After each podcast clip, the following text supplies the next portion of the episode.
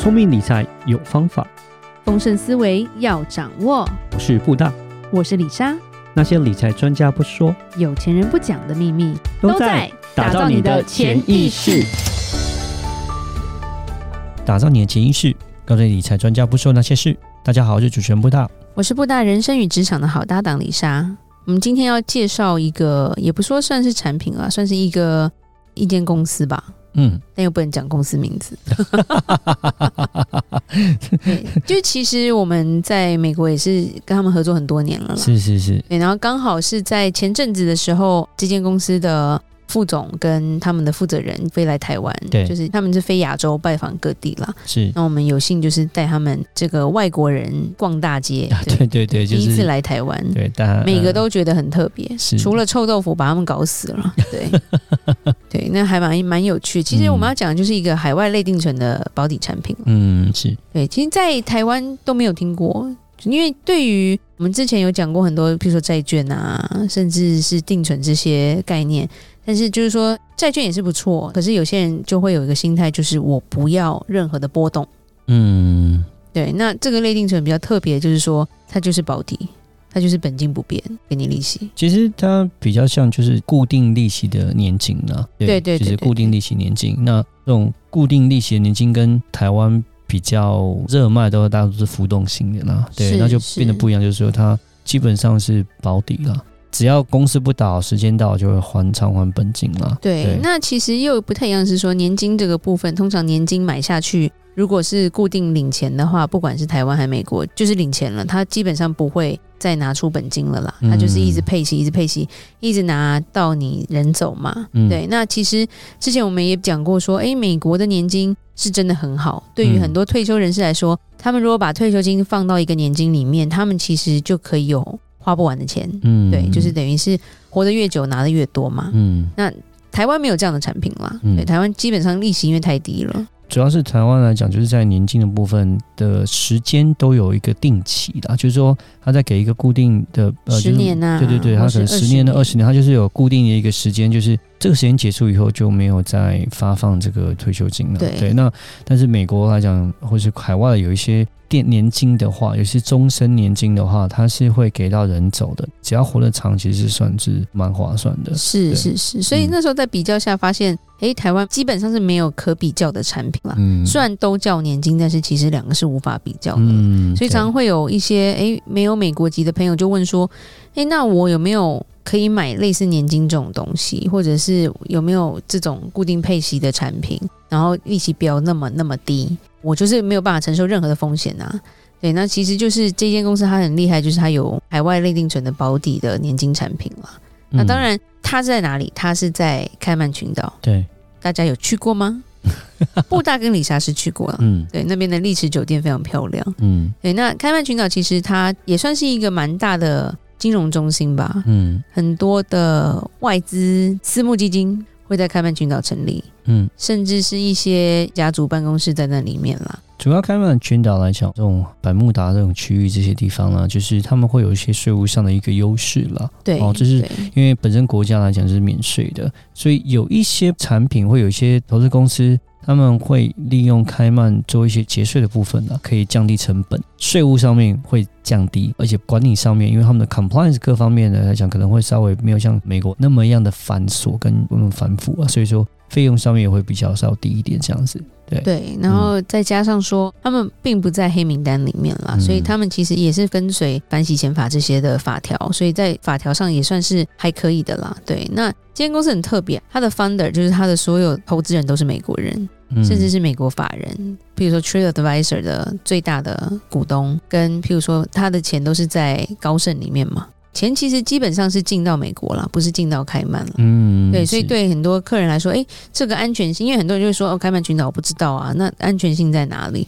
那主要是说，他的钱是进到美国的开曼，或者是他们的 Morgan Stanley 的一些账号嘛。嗯，对，然后而且他们是被那个 Ernst & Young 安永，就是美国的安永会计师事务所去审计，所以他在各方面其实都是设立的蛮稳当的。厉害的就是。截至今日，他们的总资产已经超过了四十亿美金，基本上资产就是跟台湾一间很大的保险公司差不多了。嗯，对，然后它只是开曼的一间保险公司这样子。那在一个很大的重点是，因为大家会说李莎讲这么多，那他东西到底哪里好，对不对？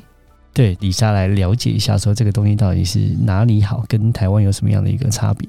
对，那其实跟着债券蛮像的啦。汇率来说了，利率来说，只是说它也是比较长期，譬如说它是锁三年、锁五年、锁七年，甚至可以锁十年。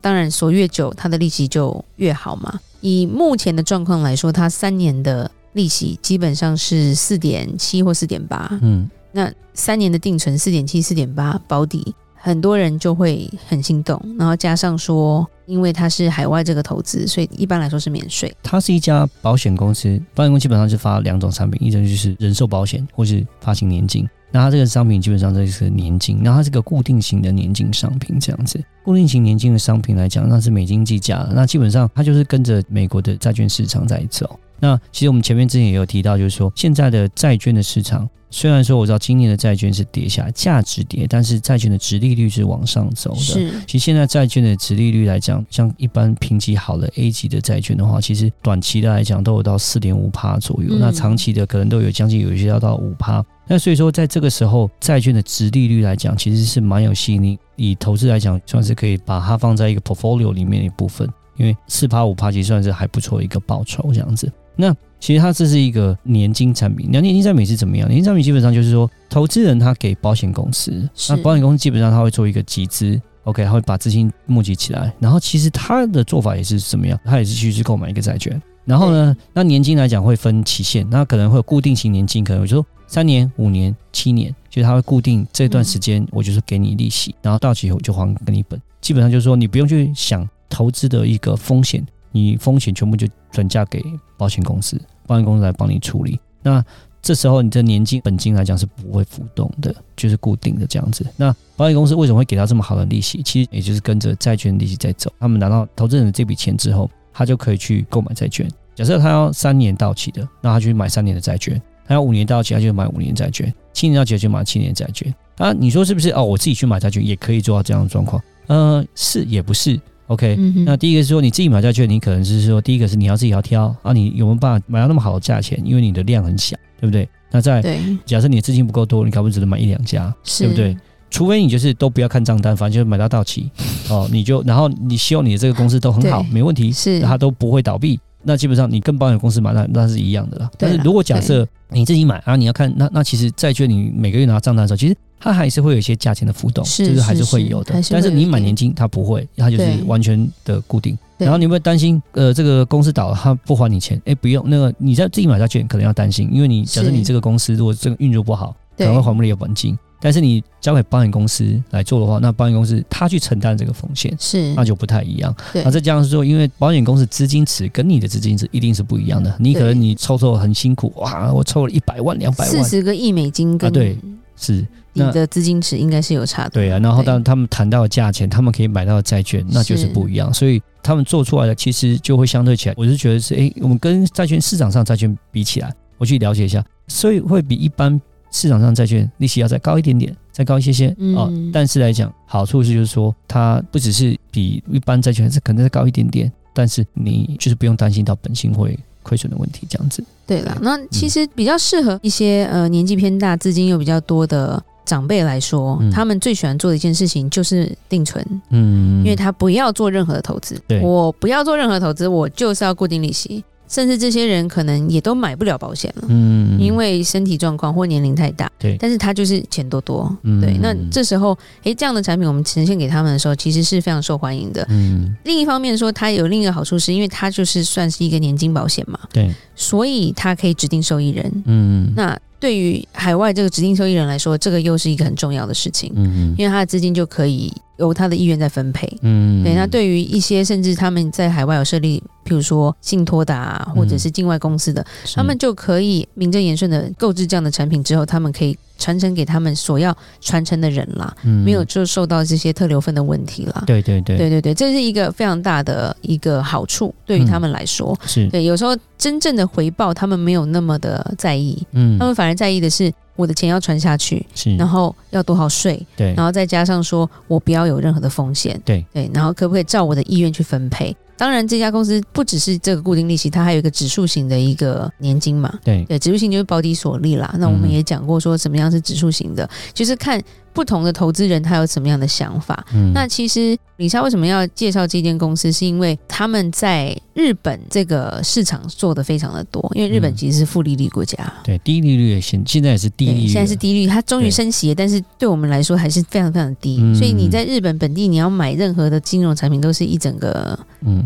就是投报很低了，就是你傻嘛？那种感觉，嗯、是。对，所以他们在日本的市场做的非常大，尤其是他们一个很大的业务代表，就是他是第二代了，他的第一代是把人寿保险带到日本的一个日本人，嗯，对，所以其实是一个很庞大的家族就对了，对，那可能在我们日常生活中，当然你去银行不会跟你说有这样的产品，嗯，对，那在其他一些管道中，可能大家就是拼命的叫你买保险，嗯，而没有这样的一个选择啦，然后尤其是。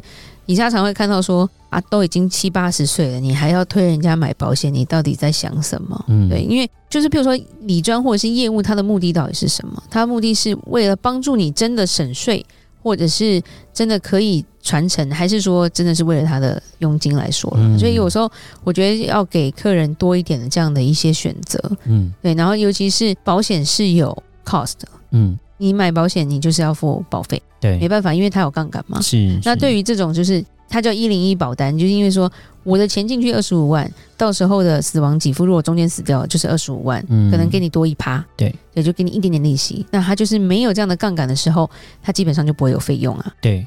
对，然后这个就是一个比较特别的选择啦。那当然，对于不同的人有不同的需求。嗯、那当然，如果我想要有一点增长，有一些机会，其实你自己如果钱够，你买债券还是很不错。嗯，对，主要是针对说，我就是不要有任何的风险。对，如果要再更保守一点的话。那其实热爱定存族，这是一个很好的嗯。另类的选择，它就没有所谓的 market risk 市场风险，因为它就是价值就不波动，然后就是固定配这么多的利息，跟债券比起来比较高一点风险的可能就是公司的信用风险。哦、对，但是这个公司本身来讲，它是 S M Best，它要去评价。它其实在 A 级的公司，对，它是在美国有受到两家评级公司的评级，而且是唯一一个境外年金得到两个 A 的啦。对对对对，所以公司来讲，在信用方面还不错。对对，所以今天讲解到这个，就是告诉大家说，海外的不是都很恐怖，没听过的不表示它不存在。